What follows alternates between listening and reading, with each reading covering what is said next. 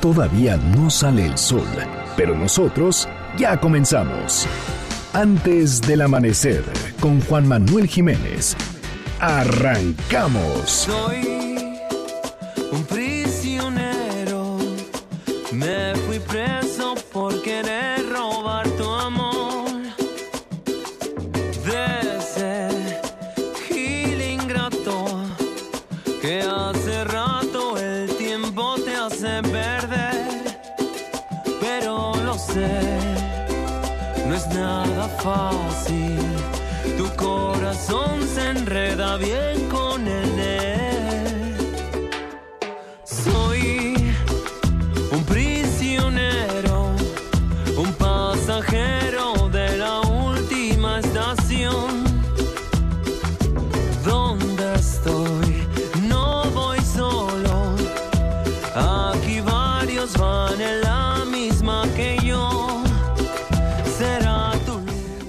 Buenos días, me da muchísimo gusto darles la bienvenida a este espacio madrugador de MBC Noticias 102.5.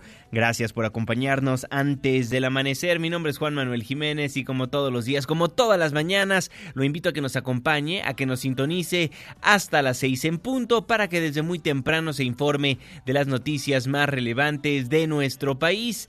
En este espacio, en este programa que hacemos absolutamente todos, por lo cual lo invito a formar parte de la expresión en línea y nos deje saber lo que opina de lo que le presentamos a lo largo de estos 60 minutos de información. En Twitter me encuentra como arroba Juanma Pregunta, en Facebook como Juan Manuel Jiménez y nuestro WhatsApp 55 16 34 53 95.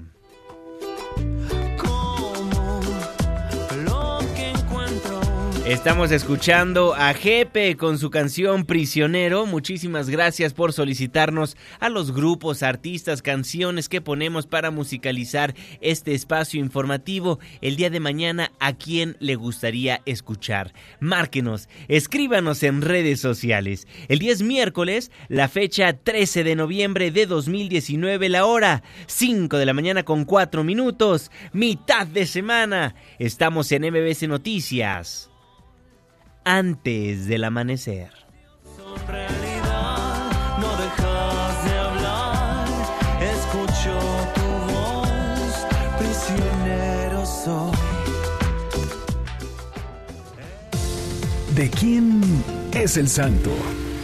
Hoy 13 de noviembre del 2019 felicitamos a Diego, Bricio, Pablito. Muchas felicidades. Clima. 5 de la mañana con 5 minutos, Marlene Sánchez. Hola Juanma, muy buen día para ti nuestros amigos del auditorio. Atentos porque seguirá el descenso de temperaturas en la mayor parte de México. En algunas zonas de Chihuahua, Coahuila y Nuevo León se espera la caída de agua y nieve. También se prevén vientos fuertes debido al Frente Frío número 12 y su masa de aire polar. Aquí en la Ciudad de México hay alerta amarilla en Álvaro Obregón, Coajimalpa, Magdalena Contreras, Milpa Alta, Tlalpan y Xochimilco por las bajas temperaturas. Se espera que los termómetros marquen valores mínimos de 4 y 6 grados Celsius. También se esperan lluvias y cielo nublado la mayor parte del día. Este fue el reporte del clima antes del amanecer. Muchísimas gracias Marlene Sánchez y gracias a usted también por sintonizarnos antes del amanecer a través de la señal que sale de MBC Noticias 102.5. Saludo con gusto a todas las personas que nos ven y nos escuchan a través de nuestra página de internet mbcnoticias.com y por supuesto que le mandamos un caluroso abrazo a las personas que nos honran con su presencia a través de las distintas aplicaciones que hay en los teléfonos inteligentes. El reloj está marcando las 5 de la mañana con 6 minutos. Le voy a informar. Iniciamos este espacio informativo dándole a conocer lo que pasó el día de ayer en las inmediaciones del Aeropuerto Internacional de la Ciudad de México. Por tercera ocasión en tres meses, los policías federales inconformes con su incorporación a la Guardia Nacional se manifestaron. Una vez más, pedían su indemnización cerrando circuito interior, impidiendo que ciudadanos pudieran transitar por esa vía primaria y bloqueando el paso a quienes buscaban llegar a la Terminal 1 del aeropuerto Benito Juárez.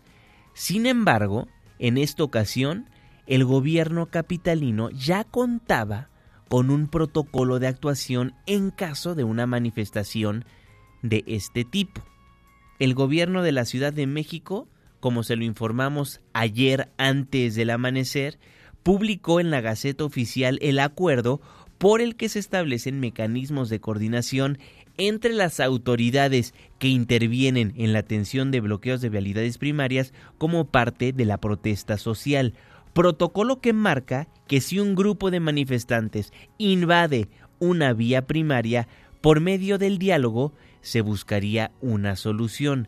De no llegar a un acuerdo por ese medio, los policías de la Secretaría de Seguridad Ciudadana, respetando los derechos humanos, entrarían a replegar dicha protesta con equipo antimotín, pero sin armamento de otro tipo. A horas de haber sido publicado este mecanismo, el gobierno capitalino lo cumplió. Después de un encontronazo con elementos de la Policía Federal, la retención de policías capitalinos y el gas lacrimógeno que fue aventado presuntamente por policías federales, entrevistamos al secretario de Seguridad Ciudadana Omar García Harfush, quien en el lugar de la manifestación nos compartió de viva voz la crónica de los hechos. Nosotros teníamos información que elementos de la Policía Federal iban a bloquear circuito interior, por lo cual de manera preventiva enviamos compañeros de la Secretaría de Seguridad Ciudadana para evitar el bloqueo y la afectación a la ciudadanía. Cuando ellos ingresan primero al aeropuerto, nosotros incrementamos personal en la periferia, después ellos toman circuito interior, nosotros aplicamos el protocolo, dialogamos con ellos, no se quitaron, tuvimos que, quitarlos, los replegamos, se vuelven a replegar al, al aeropuerto, iniciamos un diálogo ya que ellos nos nos retuvieron ocho compañeros que tenían esposados, golpeados. Eh, el diálogo iba fluyendo bien, nos regresan a los compañeros, entablamos el diálogo otra vez y después lo que ustedes vieron, ellos iniciaron lanzando granadas de gas al personal de la Secretaría. 32 compañeros de la Secretaría de Seguridad Ciudadana heridos, no de gravedad, siete ya fueron trasladados al hospital. Es la primera vez en siete años que he cubierto manifestaciones en la Ciudad de México que veo a un funcionario de alto nivel acudir a una manifestación y que se queda con sus elementos hasta el último momento. Tanto el secretario de Seguridad Ciudadana como el subsecretario de Gobierno de la Ciudad de México, Arturo Medina, permanecieron en el Boulevard Puerto Aéreo hasta que se retiraron los policías que resguardaban la zona. A menos de 24 horas de que se publicó el mecanismo de coordinación entre las autoridades que intervienen en la atención de bloqueos de vialidades primarias como parte de la protesta social, el subsecretario Medina nos habló del protocolo implementado. El gobierno de la ciudad acudió a atender esta eh, manifestación conforme al nuevo eh, marco jurídico de actuación que atiende la protesta social y la, el bloqueo en vialidades primarias. Establecimos diálogo desde el principio con los manifestantes, diálogo que rechazaron. Se les ofreció una mesa de trabajo con el gobierno federal y no la aceptaron. Hicieron un reclamo de presencia por parte del gobierno federal. Sin embargo, es nuestra responsabilidad como autoridades de la ciudad atender eh, los bloqueos y las manifestaciones. Lamentablemente, decidieron hacer uso de la fuerza, ellos decidieron ser violentos en contra eh, de la ciudadanía y de los elementos de la Secretaría de Seguridad Ciudadana y de quienes se presentaron. Incluso hubo agresiones eh, en contra de los medios de comunicación, hechos que reprobamos, que no compartimos en ningún sentido. Creemos que el derecho a la manifestación debe prevalecer, pero esta tiene que ser siempre pacífica. Me sorprendió mucho lo que pasó el día de ayer en las inmediaciones del aeropuerto por varias razones. En primer lugar, porque los policías capitalinos se portaron a la altura. Replegaron de manera extraordinaria a los manifestantes, aguantaron los gases lacrimógenos y se quedaron los mil elementos pendientes del desarrollo de la protesta. Si bien es su trabajo, después de mucho tiempo de no ver a los policías actuar de esa forma, sorprendió, y ese es el adjetivo que voy a utilizar, el actuar de los elementos. Usted sabe que a diario presionamos a las autoridades, hablamos abiertamente del abuso de los policías, criticamos y presionamos a los altos mandos de la Secretaría, pero en esta ocasión, haber vivido en carne propia el buen actuar de los elementos se necesita mencionar.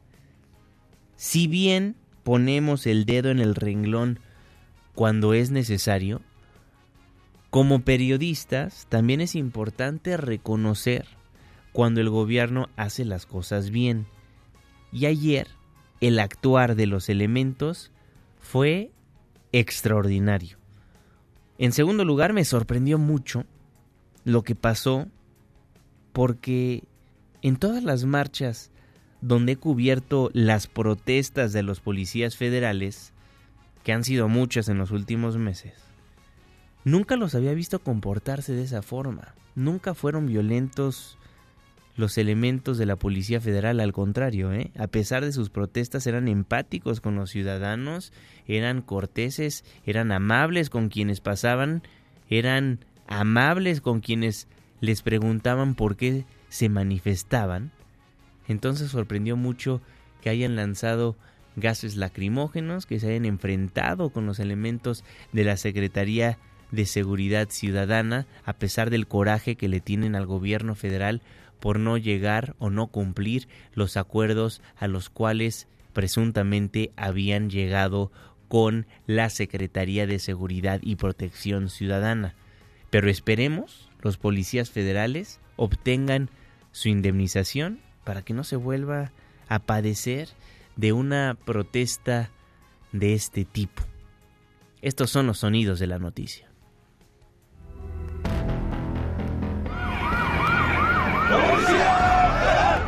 México! ¡Hasta el final! ¡Indemnización! ¡Indemnización!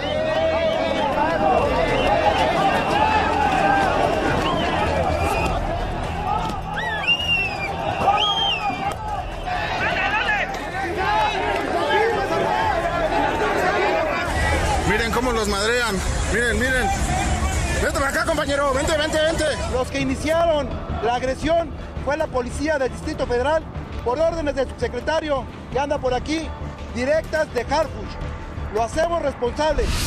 No aceptaron el diálogo, los replegamos hacia el aeropuerto. Retuvieron ocho compañeros de nosotros que fueron esposados, nos los entregaron de manera relativamente rápida.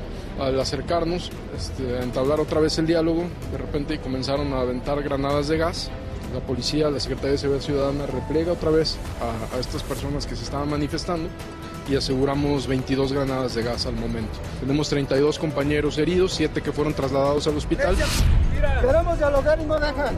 Esto es a causa del diálogo. ¿Quién te pegó? No, pues los policías de distrito, los granaderos, todos los infiltrados, pues, con su equipo antimatín y todo, empezaron a golpear a, a mí solito. Regresen a nuestras compas y le regresamos a los suyos y ya, sin broncas. Una con otra, ya. Fácil. Ninguno de los compañeros que están aquí del Distrito Federal han sido golpeados. Se está pasando ahorita una lista de ellos. Ni uno tiene un golpe. Estamos abiertos para incorporar a todos aquellos que quieran ser beneficiarios de un programa de retiro de la Policía eh, Federal.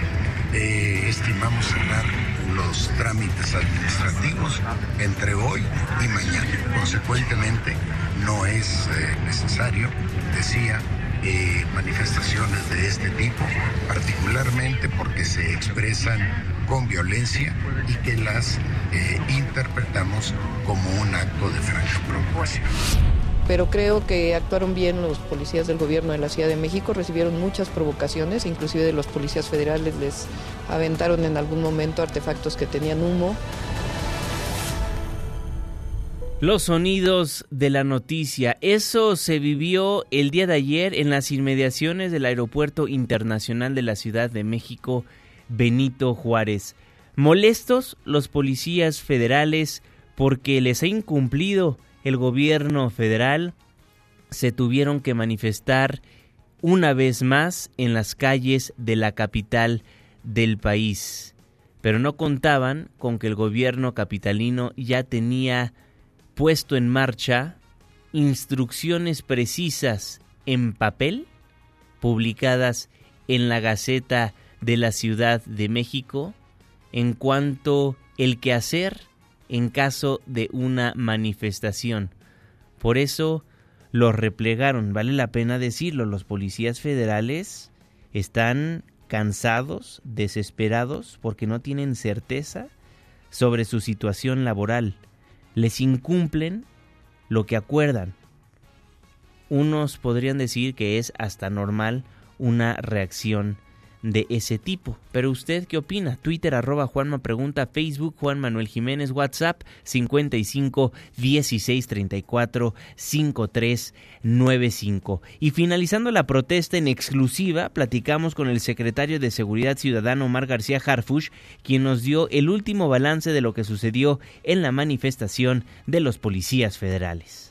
El protocolo perfectamente ejecutado el día de hoy a raíz de que se publicó el día de ayer por parte del gobierno capitalino. Mire, más que el protocolo fue, o sea, la agresividad que tuvieron los manifestantes no tiene nada que ver con el protocolo. Hubo una negativa importante al diálogo y hubo muestras de agresividad que ustedes presenciaron, tremendas, no solo en contra de la policía, sino de la gente que iba pasando, usuarios, al aventar una docena de granadas de gas, les aseguramos 22 más, siempre estamos en contra de toda violencia, sin embargo esta vez hubo que replegarlos, ya que no podíamos permitir la afectación que estaban ¿El saldo final por parte de sus elementos? Por parte de nosotros tenemos 32 compañeros heridos, 7 que fueron trasladados al hospital, ninguno de gravedad. Es raro que un secretario de Seguridad Ciudadana llegue a este tipo de manifestaciones, me permito darle a conocer que en los últimos sexenios no hemos visto los reporteros algo así. Muchas gracias. Lo que queremos es que nuestros compañeros, que también ustedes presenciaron que nuestros compañeros de, la Secretaría de Seguridad Ciudadana aguantaron de forma ejemplar una y otra vez. Lo, importante es estar aquí para que ellos se sientan respaldados y apoyados como lo serán en todo momento. Secretario, muchísimas gracias. gracias. En tanto, la jefa de gobierno Claudia Sheinbaum reconoció que es perfectible el marco de actuación para atender bloqueos de vialidades primarias en la CDMX. No obstante, aseguró que esta primer prueba fue superada. Yo creo que sí es, es perfectible, siempre es perfectible, pero creo que actuaron bien los policías del gobierno de la Ciudad de México, recibieron muchas provocaciones, inclusive de los policías federales les aventaron en algún momento artefactos que tenían humo, agua y otras, ellos no cayeron en la provocación, en algún momento se defendieron y vamos a revisar el marco de actuación y sobre todo la operación de la policía. Se va a ir perfeccionando todo. ¿Usted qué opina de lo que pasó? ¿Qué opina del actuar de la policía capitalina? Lograron en cuestión de minutos liberar el bloqueo y dejar libre el circuito interior. Utilizaron la fuerza necesaria para replegar a los manifestantes. Por otro lado, ¿qué opina de los elementos de la Policía Federal? ¿Es entendible que se manifiesten porque el gobierno federal aparentemente no les ha cumplido? Han habido muchas mesas de negociación que no han llegado a ningún puerto. Por eso el descontento de los elementos. Esperemos el gobierno federal llegó votos para que el secretario de Seguridad y Protección Ciudadana llegue a un acuerdo firme con los elementos para evitar este tipo de situaciones. Por lo pronto, el secretario Durazo calificó esta movilización como un acto de provocación toda vez que los agentes federales tienen conocimiento del proceso de retiro. Por ello, hizo un llamado al diálogo y a manifestarse de forma pacífica. La voz de Durazo. Lamentamos esta iniciativa de este grupo. Tienen conocimiento pleno del proceso administrativo para su incorporación al programa de retiro que está muy próximo a cerrarse, eventualmente hoy, a más tardar mañana. Consecuentemente, es una acción indebida, es un acto franco de provocación, particularmente por la violencia con la que se expresan. Hacemos un llamado a no afectar a la ciudadanía. Twitter arroba Juanma Pregunta, Facebook Juan Manuel Jiménez, WhatsApp 55 16 34 53 95. Forme parte de la expresión en línea. Son las 5 con 21. Y hablando del secretario de Seguridad y Protección Ciudadana, el doctor Durazo informó que al momento solo hay una persona detenida por su probable participación en el ataque contra integrantes de la familia Levarón. En tanto, la FGR ya trabaja en el desglose de la información que le envió el gobierno de Sonora, pero aún no se inicia la carpeta de investigación. Nuevamente Durazo tenemos conocimiento de que va avanzando la investigación. Hay una colaboración muy estrecha. El gobierno federal ha hecho un esfuerzo extraordinario que merece eh, la investigación en respaldo tanto de las autoridades federales como de las estatales. Tenemos eh, información de un detenido. Por su parte, el gobernador de Chihuahua, Javier Corral, dio a conocer que su administración ya inició una carpeta de investigación relacionada con los grupos delictivos abrimos una investigación propia, que esta tiene que ver con delitos del fuero común, pero que pueden estar vinculadas a los grupos criminales que actúan en esta zona de Sonora y Chihuahua, que se disputan el control de esta zona, y esa es también parte de la coadyuvancia que Chihuahua ha ofrecido.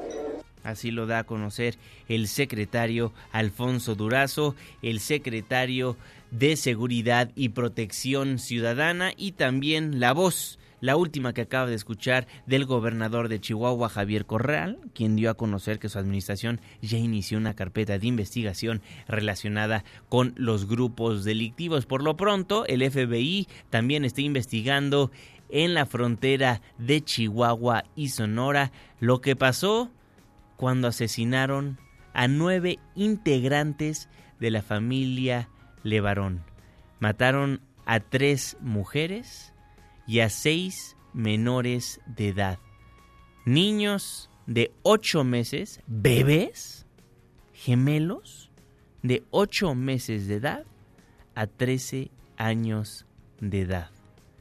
Continuaremos siguiendo este caso, viendo lo que nos da a conocer y persiguiendo la noticia en cuanto a esta masacre. Son las 5.24.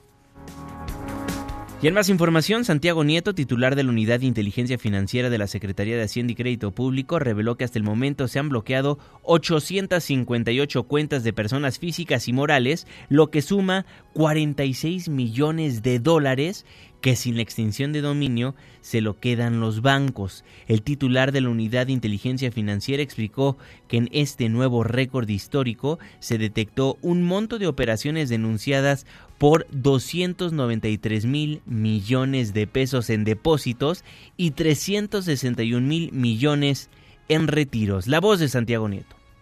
Lo que llevamos bloqueado hasta, hasta el momento, 4.520 millones de manera directa y 815 millones de terceros relacionados y unos 46 eh, millones de dólares en, total. Insisto, este dinero pues, se lo quedan los bancos, algo que no tiene sentido.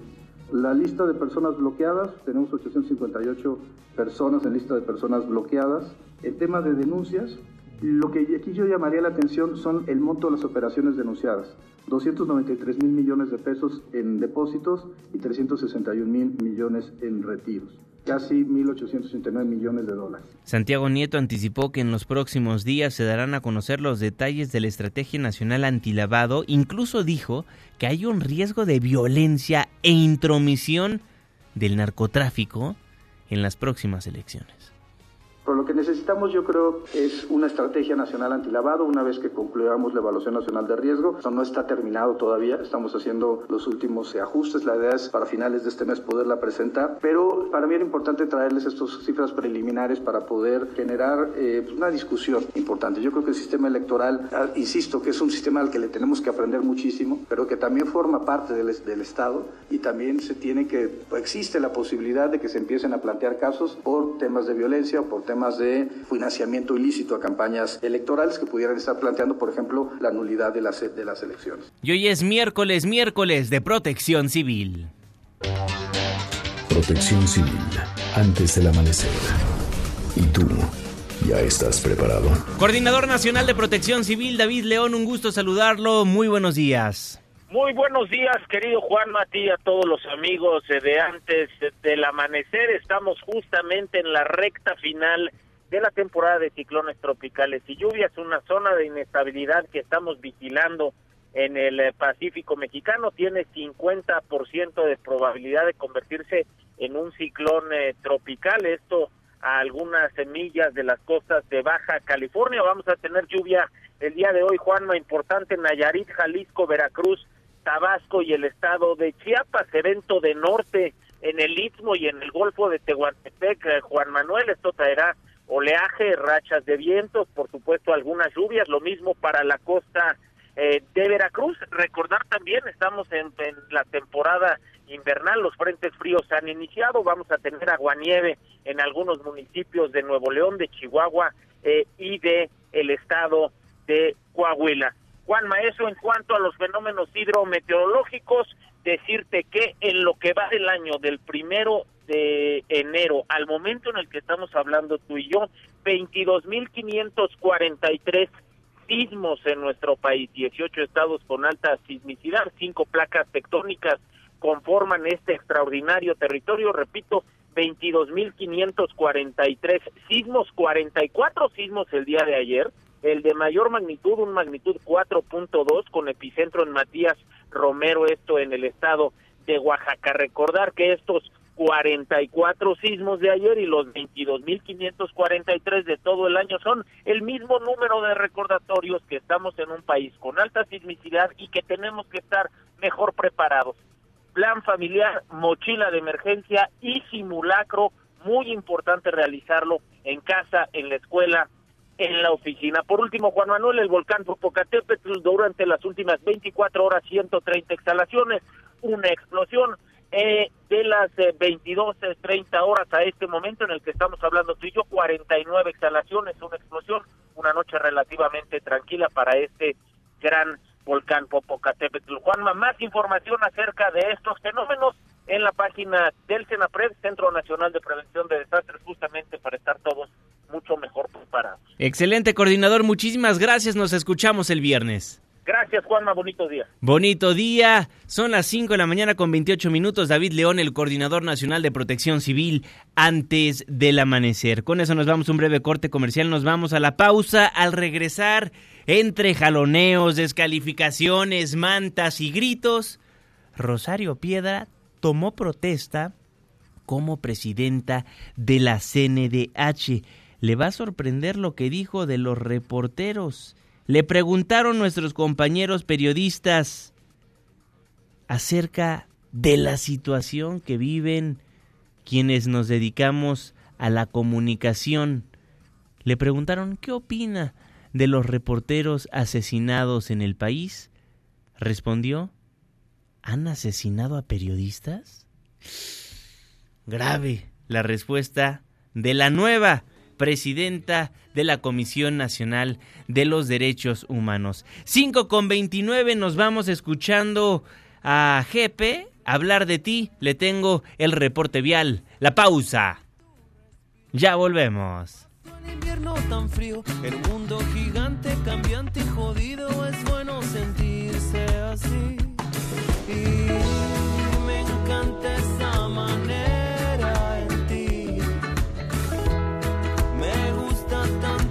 puedo quedarme a hablar sobre ti para siempre. Me encanta esa manera en ti. Me gusta tanto que puedo quedarme a hablar sobre ti. Me gusta. Antes del amanecer, con Juan Manuel Jiménez. Juan Manuel Jiménez. Continuamos. Caníbales con disfraces finos y elegantes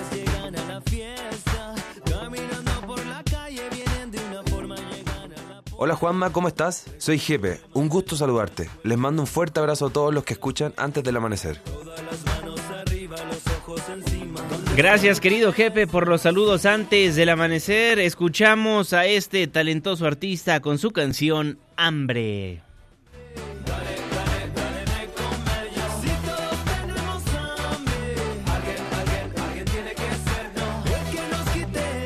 Estamos de vuelta en MBC Noticias. Gracias por madrugar con nosotros. Yo soy Juan Manuel Jiménez y me da gusto nuevamente darle la bienvenida a este espacio del 102.5. Les recuerdo que nos escuchamos de lunes a viernes de las 5 hasta las 6 de la mañana. El reloj marca las 5 de la mañana con 33 minutos, 3 minutos después de la media. Saludo con gusto al jeque de los deportes, Luis Enrique Alfonso. Muy buenos días, mi jeque. Deportes con Luis Enrique Alfonso. Mi querido Juan, amigos de antes del amanecer, vámonos con la información deportiva. Estamos ya a la mitad de semana, Juanma. Ay, a ver, te platico el tema mm, de la comisión de árbitros. Resulta que este organismo, como tal, dio a conocer en un comunicado que el árbitro Mauricio Morales, quien es de árbitro de VAR, ¿no? De video arbitraje, fue sancionado por no llegar a la junta de planeación del juego entre Chivas contra Querétaro del fin de semana, pero se descartó, al menos en este oficio, que haya sido porque se fue de fiesta. Se había dicho que Mauricio Morales andaba pues centrado en copetines y que se brincó esta junta de formación y que le valió una pura y dos con sal. El asunto es que dicen que no, no dicen qué pasó, pero dicen que no fue así. Sospechosamente, Jorge Gaso, asesor de árbitros, dijo, ahí nos vemos, dejó su cargo sin decir agua avanza. El tema de los árbitros como tal está medio escabrosón, este, Juanma, pero de, de, entrada ahí está lo que pasó, porque se ventiló, porque no pasó desapercibido, por eso fue que se supo. Bueno, hablemos de la selección mexicana que al parecer ya está completa y digo al parecer porque Raúl Jiménez se le van a hacer estudios por malestares que tiene el abductor de la pierna izquierda. Hoy la selección va a viajar a Panamá para enfrentar a los canaleros el día viernes en la Liga de Naciones de la CONCACAF, bendito torneo que nos regala unos partiditos que a Dios guarde. Pero bueno, ahora vamos a platicar del el Barcelona, Juanma, porque presentó su cuarto uniforme. Ya ves que ahora está tan de moda andar presentando uniformes a diestra y siniestra. Bueno, lo hicieron. ¿Qué novedad hay? De que este diseño ha causado mucho revuelo en España porque son los tradicionales colores catalanes, lo que para muchos es una clara referencia del movimiento independentista. En un video que presentaron en redes sociales, incluso hay una frase que eh, dijo Pep Guardiola, que es un claro, eh, digamos, eh, precursor y, generador de esta idea de que Cataluña sea un país independiente de España, este pequeño país, dice así. Y ese, la playera, la, la describo rápidamente, es eh, de color amarillo con cuatro franjas rojas cruzando el par la parte frontal en el pecho y son, insisto, tradicionales colores catalanes. Está en catalán, Juanma, pero escuchemos tantito. Paquito, suéltale, por favor, para que la gente se dé una idea. Yo sé que, que todo el mundo eh, hablamos catalán, pedacito nada más, eh, como tal. Des de fa molts anys ho sentim. I des de fa 120 ho portem dins. Bueno, Ayer se llevó a cabo la novena edición de la, digamos, inducción del Salón de la Fama del Fútbol en Pachuca. Estuvieron Arrigo Sacchi, que es un histórico técnico italiano que creó una cultura como tal con el Milan, allá en los años 80. Javier Zanetti, defensor argentino del Inter, eh, ahí no estoy tan de acuerdo, pero bueno, Miguel Calero, eh, era obvio tarde que temprano, este gran portero colombiano que falleció, eh, estuvo su hijo, ¿no? Calerito. Tomás Boy, el jefe, no nos puede gustar mucho su figura, como jugador era, era la verdad muy, muy bueno. Tomás Balcázar, el abuelo del Chícharo, el Halcón Peña, un defensa histórico de las Chivas, como tal, del campeonísimo. Gabriel Batistuta, batigol, también maravilloso. Didier Deschamps, el campeón con, con Francia del 98. Eh, sí, un brasileño como tal. Y Alicia Lapele Vargas, una, una gran jugadora que incluso es considerada como la mejor del siglo XX de la CONCACAF. También estuvo Pavel Pardo. Escuchemos a Pavel Pardo sobre su inducción. A Zanetti, que habló de Pavel Pardo. Y a Rigo Sacchi, que la verdad, créanme, para aquellos que conocen lo que, lo que hizo Arrigo Sacchi, es como Johan Cruyff igual alguno va a estar de acuerdo, pero bueno, Johan Cruyff con el fútbol total, Arrigo Sacchi con esta, esta, esta eh, eh, corriente holandesa que hubo y Pep Guardiola, ¿no? Por ahí podríamos meter algunas otras ideologías, obviamente Bielsa este, y demás, pero esta ideología Arrigo Sacchi era maravillosa. Escuchemos de tajo lo que, lo que dijeron estos tres personajes, Paquito, por favor. Muchas gracias, gracias a todos los compañeros hoy, también felicitaciones a todos los investidos porque realmente es un orgullo y una satisfacción ser un jugador profesional y hoy pues, representar y estar en el Salón de la Fama. Lo recuerdo un jugador de, de, mucha calidad, de mucha entrega, que siempre defendió los colores de su selección de la mejor manera y la verdad que para mí siempre fue un placer poder, poder enfrentarlo porque fue siempre un adversario muy, muy leal. Debo decir gracias al fútbol, gracias a, a los jugadores que me han siempre seguido con empeño, con voluntad. Hemos intentado de dar a la afición, a todos los espectadores, eh, emociones. Bueno, mi querido Juanma, está la información deportiva, así que pues eh, la selección mexicana va a viajar a Panamá el día de hoy. Todos hace esperar que va a ser un partido ríspido, duro, complicado, trabado, pero hay que ganar, hay que ganar y eh, vamos a tener los pormenores de lo que pasa. También recordar que el día de mañana juega la selección sub-17, las semifinales ante Holanda. De eso, mi querido Juanma, y muchas cosas más. ven a mi casa esta Navidad, como diría la frase, platicaremos. Juanma, ya me voy. Mi Twitter, arroba Lea Deportes. Nos vemos en Hechos AM ya en un ratito. Muchísimas gracias, mi querido Luis Enrique Alfonso, el jeque de los deportes, antes del amanecer. El reloj marca las 5 de la mañana con 39 minutos. Resumen capitalino. Ayer platicábamos de que la Procuraduría Capitalina se convertirá en la Fiscalía General de la Ciudad de México y que Ernestina Godoy, la actual procuradora, buscará llegar a ese puesto. Pero usted sabe cuánto costará la transición de la Procuraduría a la Fiscalía? Pues ni más ni menos que 2 mil millones de pesos. Juan Carlos Alarcón. Gracias, Juanma. Buenos días. El vocero de la Procuraduría Capitalina, Ulises Lara, afirmó que para arrancar el proyecto de la Fiscalía General de Justicia de la Ciudad de México se requiere un fondo de dos mil millones de pesos que servirá para cubrir aspectos básicos en materia de capacitación, equipamiento y nuevos inmuebles al señalar que el actual titular de la dependencia, Ernestina Godoy, sí participará en el proceso de selección para la nueva fiscalía. Mencionó que la transformación de este nuevo órgano investigador será gradual y se extenderá por los siguientes cuatro años. El cálculo sí es un cálculo multianual que podría estar por encima de los dos mil millones, pero es un cálculo para los periodos que le decía de cuatro años. Esto, esto sigue siendo sobre todo un cálculo a mano alzada. Quisiera decirle que tiene que ver también con procesos de profesionalización, de promoción de personal, de categorías. Así que no existe como tal todavía una pasa terminada de decir este es el presupuesto único y no se mueve. El funcionario, quien eh, fungió como secretario técnico del Consejo para la Transición a la Fiscalía, destacó la necesidad de contar con este fondo de recursos independiente al presupuesto anual de la próxima Fiscalía. Habrá un fondo inicial con el cual ya se estará trabajando en la ruta de qué es lo que se va a priorizar y una de las tareas que se está priorizando es contar con un nuevo sistema de información que permita de manera transversal tener desde el levantamiento de la carpeta de investigación hasta el final la información de qué ha ocurrido con el caso. El próximo 10 de enero iniciará operación la nueva Fiscalía General de Justicia de la Ciudad de México con su nuevo titular, ya que así lo marca la Constitución Política Local, cuyo titular estará al frente de la institución los próximos cuatro años y no dependerá del Ejecutivo local. Hasta aquí la información. Muchísimas gracias Juan Carlos Alarcón y el gobierno capitalino hará una revisión completa de los permisos de publicidad exterior que otorgó la pasada administración. La CEDUBI y Patrimonio Inmobiliario analizan bajo qué condiciones fueron entregadas las autorizaciones, algunas de ellas entregadas en los meses previos a la llegada de la administración de Claudia Sheinbaum. Hay también un nuevo mobiliario que hay en la ciudad, que no sé si lo han visto, que es de un permiso que se otorgó dos meses antes de que nosotros entráramos al gobierno de la ciudad. Entonces, todos estos permisos se están revisando. ¿Cuál es la contraprestación que están dando? ¿Bajo qué condiciones se dieron los permisos? Es un trabajo que viene ya desde hace varios meses, que se realiza conjuntamente entre Sedubi, que tenía en su momento esta parte normativa de espacio público, y a través de ello se dieron muchas de estas concesiones que no deberían de haberse dado. Entonces, hay una revisión Y el gobierno capitalino publicará esta semana las bases de la licitación internacional para otorgar el permiso de operación de la feria de Chapultepec a una nueva empresa.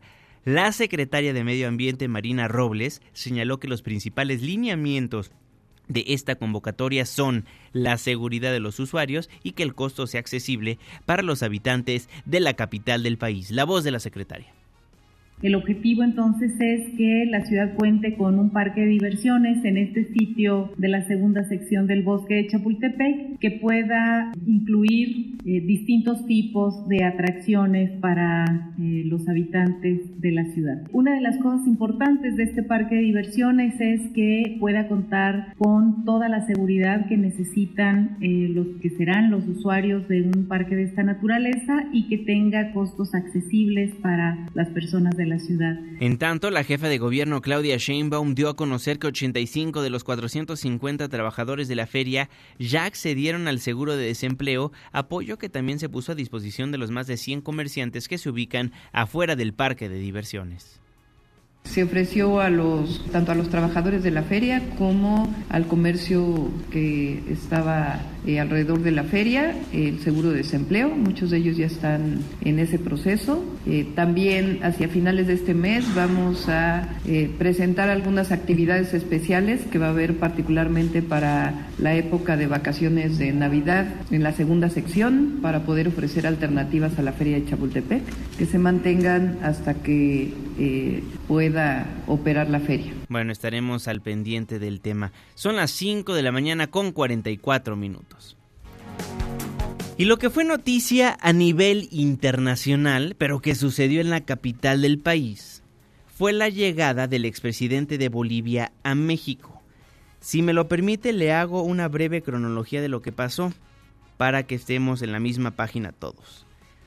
Un avión de la Fuerza Aérea Mexicana partió de la capital del país a Lima, Perú donde esperaron autorización del gobierno de Bolivia para entrar al país. Recibieron la autorización, pero al momento de llegar a Bolivia les negaron el acceso aéreo, por lo que nuevamente regresaron a Lima. Esperaron una nueva autorización que les brindaron y nuevamente regresaron a Bolivia. Aterrizó el avión en la ciudad de Cochabamba. Ahí subió Evo Morales y su equipo. La ruta a seguir era llegar una vez más a Lima, Perú, cargar combustible y volar a México. Pero ¿qué cree? El gobierno de Perú retiró la autorización. Entonces se pusieron a negociar con otros países para ver dónde podían ir a cargar combustible para posteriormente partir a México. Paraguay fue el país que accedió. Se dirigieron a Asunción, cargaron combustible y pidieron nuevamente autorización para llegar a Perú. Perú accedió a que llegaran a Lima, pero ahora fue Bolivia quien rechazó que el avión de la Fuerza Aérea Mexicana cruzara por el espacio aéreo de Bolivia. Entonces, el gobierno de Brasil les dio permiso que transitaran por su espacio aéreo y rodearon todo Bolivia para poder llegar a Perú. Y ya en Perú, volando sobre ese país, les informaron que Ecuador les negó el vuelo aéreo sobre su país, por lo que tuvieron que rodear Ecuador y así finalmente llegaron a México. Si usted ve un mapa de los países al sur de México, va a ver la voltereta que tuvieron que hacer para poder traer a Evo Morales de Bolivia a México. Ya cuando por fin llegó a la capital del país, el expresidente de Bolivia ofreció una conferencia de prensa a la par del secretario de Relaciones Exteriores, Marcelo Ebrard. Hatsiri Magallanes, adelante con información. Buen día. ¿Qué tal, Juanma? Buenos días. Minutos después de las 11 de la mañana del día de ayer aterrizó el avión de la Fuerza Aérea Mexicana con el expresidente de Bolivia, Evo Morales, procedente del país sudamericano, luego de una larga escala por Paraguay, quien fue recibido a su llegada por el canciller Marcelo Ebrard, así como por el subsecretario para América Latina y el Caribe, Maximiliano Reyes. Al bajar de las escalinatas, Evo Morales, vestido con una playera azul y pantalón de mezclilla, visiblemente cansado, saludó de mano y abrazó al secretario de Relaciones Relaciones Exteriores, quien dio la bienvenida al exmandatario y quien estuvo acompañado por Álvaro García, quien hace cuatro días todavía era vicepresidente de aquel país, y también por la viceministra de Salud.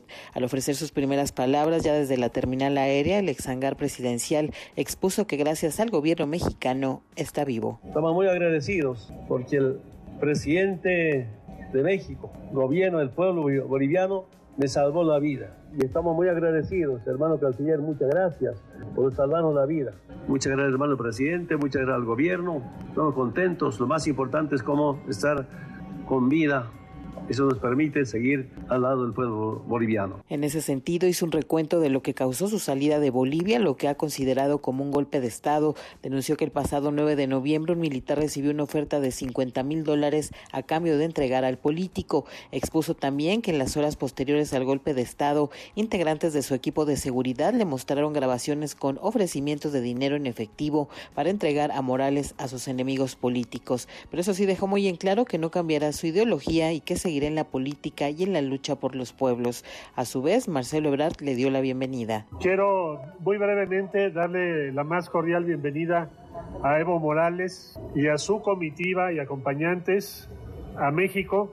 Es para nosotros el día de hoy un día de alegría porque el asilo que se ha ofrecido a Evo Morales ha sido efectivo y bueno, ya está aquí en tierras mexicanas en donde gozará de libertad, seguridad, integridad, protección a su vida. Y bueno, luego de su mensaje partió vía aérea con rumbo al lugar donde pernoctó precisamente aquí en el país, mismo que por cuestiones de seguridad no fue revelado. La información que tenemos, buenos días. Muy buenos días, Katsiri. Y en Bolivia, ¿cómo están las cosas? Fernando Gutiérrez, buenos días. Buenos días, Juanma. La senadora de Unidad Demócrata, Janine Áñez, se declaró presidenta del Estado Plurinacional de Bolivia en una sesión de la Asamblea Legislativa que se desarrolló en ausencia del movimiento al socialismo y sin el quórum reglamentario. Un documento del Tribunal Constitucional Plurinacional que fue compartido en redes sociales avala la elección tomada por la senadora Áñez basándose en el artículo 169 de la Constitución que señala que ante la ausencia del presidente y vicepresidente asume el presidente del Senado y a su falta el de diputados hasta llegar a los que conforman las directivas. Vamos a justamente recordar ese instante donde la senadora daba a conocer su autoproclamación. Como presidenta de la Cámara de Senadores, asumo de inmediato la presidencia del Estado prevista en el orden constitucional y me comprometo a asumir todas las medidas necesarias para pacificar el país. Posteriormente a la sesión del, del, Senado, que no tuvo el quórum reglamentario, la presidenta eh, se dirigió a Palacio de Gobierno y apareció después luciendo la medalla y la banda presidencial. Posiblemente también a esto fue reconocida por las Fuerzas Armadas, el alto mando militar y el alto mando policial.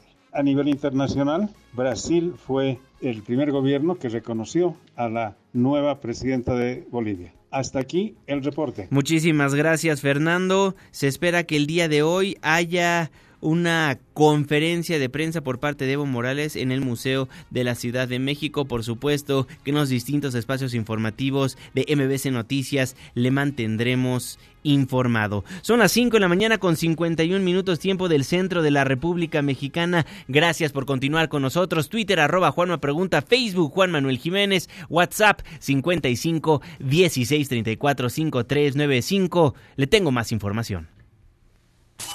Resumen de noticias antes del amanecer. Dio pena ver la televisión anoche, meternos a la página de YouTube del Senado para ver lo que pasaba en el pleno de la Cámara Alta. Le pongo rápido en contexto. Ayer platicamos con Damián Cepeda, nos dijo que los panistas iban a oponer a la toma de protesta de Rosario Ibarra Piedra como, al revés, perdón, Rosario Piedra Ibarra como presidenta de la CNDH. Dijeron que se iban a manifestar los panistas. Lo hicieron. Accedió Ricardo Monreal, el coordinador de Morena, a nuevamente hacer una votación para ver quién se quedaba en la titularidad de la CNDH hicieron una votación para ver si votaban, valga la redundancia, una vez más, para ver quién iba a ser la nueva presidenta o presidente de la CNDH. O sea, votaron para votar. Y en esa votación decidieron no votar. Entonces tomó protesta Rosario Piedra Ibarra como titular de la CNDH. Son los sonidos de la noticia.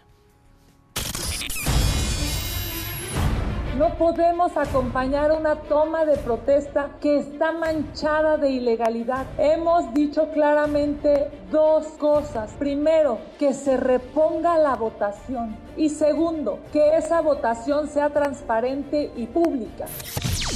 Nosotros estamos en contra de que se reponga el procedimiento porque se llevó a cabo una votación el día jueves que fue avalada por la mesa directiva donde la secretaria que avaló los resultados de la mesa directiva es del Partido Acción Nacional. Se enojaron porque yo dije que había una frase muy famosa de los cochinos, marranos, cerdos. No es mía, es de su presidente. Entonces, no se comporten como cerdos, cochinos, marranos. Vamos a reponer el procedimiento. Mejor quédense calladitos porque calladitos se ven más bonitos. ¿Quiénes son los campeones del fraude electoral? Ustedes, los del PAN. Se robaron la presidencia 2006 y 2012. Ah, ya no se acuerdan. Fraudulentos. Gobiernos corruptos. Ah, ya no se acuerdan. Ah, y querían traer marranos. Bueno, pues ¿para qué traen si ya hay ahí? Yo solamente quiero pedirles un favor, tantita, tantita vergüenza. Lo que sucedió el jueves pasado no fue algo menor. Por supuesto que yo en lo personal y mi grupo parlamentario no cree en el perfil de, Rosario Piedra Ibarra. No creemos, pero no es lo que estamos discutiendo acá porque en la democracia ganas o pierdes. Pero lo que sucedió el jueves de la semana pasada fue un robo. Usted ya no representa a la totalidad del Senado como presidenta de la Comisión de Derechos Humanos del Senado. Usted nos ha ofendido tanto como ha querido y no lo vamos a permitir. No hemos robado absolutamente nada a nadie. Discúlpenos, no le robamos a pobres y menos a los que tienen pobreza moral. El día del voto aquí, sin escrúpulos, sin pudor alguno, la derecha alteró un video acusándome de haber votado doble. ¡Qué poca madre! ¿Quién lo hizo? ¡Qué poca vergüenza! Yo diría que poca madre que intervinieron a mi coordinador ¿eh? y a su servidora, publicando un chat falso. Eso es poca madre también. Protesta guardar y hacer guardar la constitución política de los Estados Unidos mexicanos, las leyes que de ella emanen y desempeñar leal y patrióticamente el cargo que se le ha conferido de presidenta de la Comisión Nacional de los Derechos Humanos mirando en todo por el bien y la prosperidad de la Unión. Si así no lo que la nación se lo. Y así, así eligieron, así tomó protesta Rosario Piedra Ibarra como la nueva titular de los derechos humanos en la República Mexicana. Es la nueva ombudsperson nacional. Reporteros le preguntaron a la presidenta de la CNDH sobre algunos problemas del país, como el asesinato a periodistas, y ella respondió lo siguiente. Yo creo que donde hubo falta de libertad de expresión fue en los sexenios anteriores y ahí y no lo digo yo, ahí están todos los periodistas asesinados o desaparecidos o intimidados. Este Entonces, año ha sido peor para los periodistas. ¿Han asesinado periodistas? Los internacionales se reunieron ¿No se ha enterado del y asesinato de periodistas? No, mire, yo he visto y vi lo que pasó con to- en todos los sexenios pasados, ¿sí? Si Y es algo necesario, terrible. ¿confrontaría al presidente como lo hizo el ombudsman anterior? Ahí se nota, ahí se nota la línea que tiene ya Rosario Piedra Ibarra. ¿Han asesinado periodistas en este sexenio? He visto lo que ha pasado en otros sexenios, pues le informo a la nueva presidenta de la CNDH que han asesinado a 13. A 13 periodistas en lo que va del año. El año más mortífero, el año más mortífero para los comunicadores en el país. 5 con 57. Nos vamos con información tecnológica. Con Alina. Hola Juanma, amigos, muy buenos días. He estado pensando a lo largo de varios meses lo que les puedo decir a los recién egresados de la carrera de comunicación, la carrera que yo estudié, pero me alarmé cuando vi un ranking realizado por el Instituto Mexicano para la Competitividad del 2016 que dice que está entre las 10 profesiones con más desempleados en el país. Pero no solo a los estudiantes me quiero dirigir esta mañana, sino a aquellos periodistas que actualmente están desempleados y no saben qué hacer, no saben cuál es el siguiente paso. A algunos de mis amigos los animo a crear contenidos para Internet. Yo sé que suena súper cliché, pero hay creadores con más de 10 años de experiencia que hoy figuran en el cine, en los noticieros. Y es así como me acerqué al experto en producción para Internet, Fabiano Loarte, de Platzi.com, quien les dice por qué vale la pena empezar hoy a crear contenido para YouTube. Vamos a analizar cuál ha sido el crecimiento en los últimos años de YouTube. Para esto vamos a usar como referencia el último estudio que hizo Mari Meeker. Fue una analista financiera de Wall Street. Después se convirtió en una inversionista de capital de riesgo y ella, también conocida como la reina del Internet, cada año libera un estudio en el cual analiza las tendencias de todo el mundo de la tecnología. Y dentro de este estudio ella nos dice, de todas las plataformas de consumo de video que por lo menos se consumen una vez al día, la que más está creciendo es YouTube y la que tiene el mayor potencial para mantenerse a lo largo del tiempo actualmente es YouTube. Hace un par de días me senté a platicar con Alan Estrada, actor y creador del canal Alan por el Mundo, en el marco de la presentación de una serie de episodios en los que muestra lo divertidas que son las actividades invernales en la ciudad de Quebec, Canadá, y este fue el mensaje que le mandó a quienes quieren crear contenidos en video. Yo siempre he dicho que ser youtuber no es una profesión, es decir, YouTube es una plataforma para tu profesión. Yo tengo mucho respeto por la gente que ha trabajado en los medios tradicionales, que tiene una ética y un profesionalismo que a veces en esta vorágine de lo que es los medios digitales actuales eh, se pierde, ¿no? Y se da demasiado paso a veces a la improvisación. Creo que el profesionalismo nunca va a pasar de moda. El profesionalismo nunca va a pasar de moda, hay que entender la tendencia, hay que entender hacia dónde apunta el mundo y qué tipo de contenido la gente está, está queriendo ver, pero aún así en ese estilo, el profesionalismo siempre va a ser el profesional. Así es amigos, anótenlo bien, el profesionalismo nunca pasará de moda. Por último, quiero hacerles rápidamente una invitación a todos los apasionados de las cámaras y la fotografía a visitar la ciudad de Tlaxcala del 21 al 24 de noviembre, donde se llevará a cabo la tercera edición del Festival Internacional Foto 13 en la Hacienda Santa Bárbara. Por favor busquen más información en su Instagram, foto-13fest. Yo soy Alina Pulán y me pueden seguir en Twitter como arroba Alina P de Pablo o U L de Lalo A I N de nada. Hasta luego. Hasta luego, Alina. Muchísimas gracias y gracias a usted por habernos acompañado a lo largo de estos 60 minutos de información. Dejamos el 102.5, pero pero nos pasamos al 104.9 en Exa FM. Le tengo un resumen de noticias cada hora a la hora hasta las 10 de la mañana y después nos vemos en la televisión en punto de las 7 de la noche en tu ciudad en tiempo real a través de la pantalla de ADN 40, el canal informativo más visto de México. A nombre de este gran equipo de trabajo, se despide de ustedes su servidor y amigo Juan Manuel Jiménez. Que pase una excelente mitad de semana. Ya casi sale el sol. Nos escuchamos mañana en punto de las 5, antes del amanecer.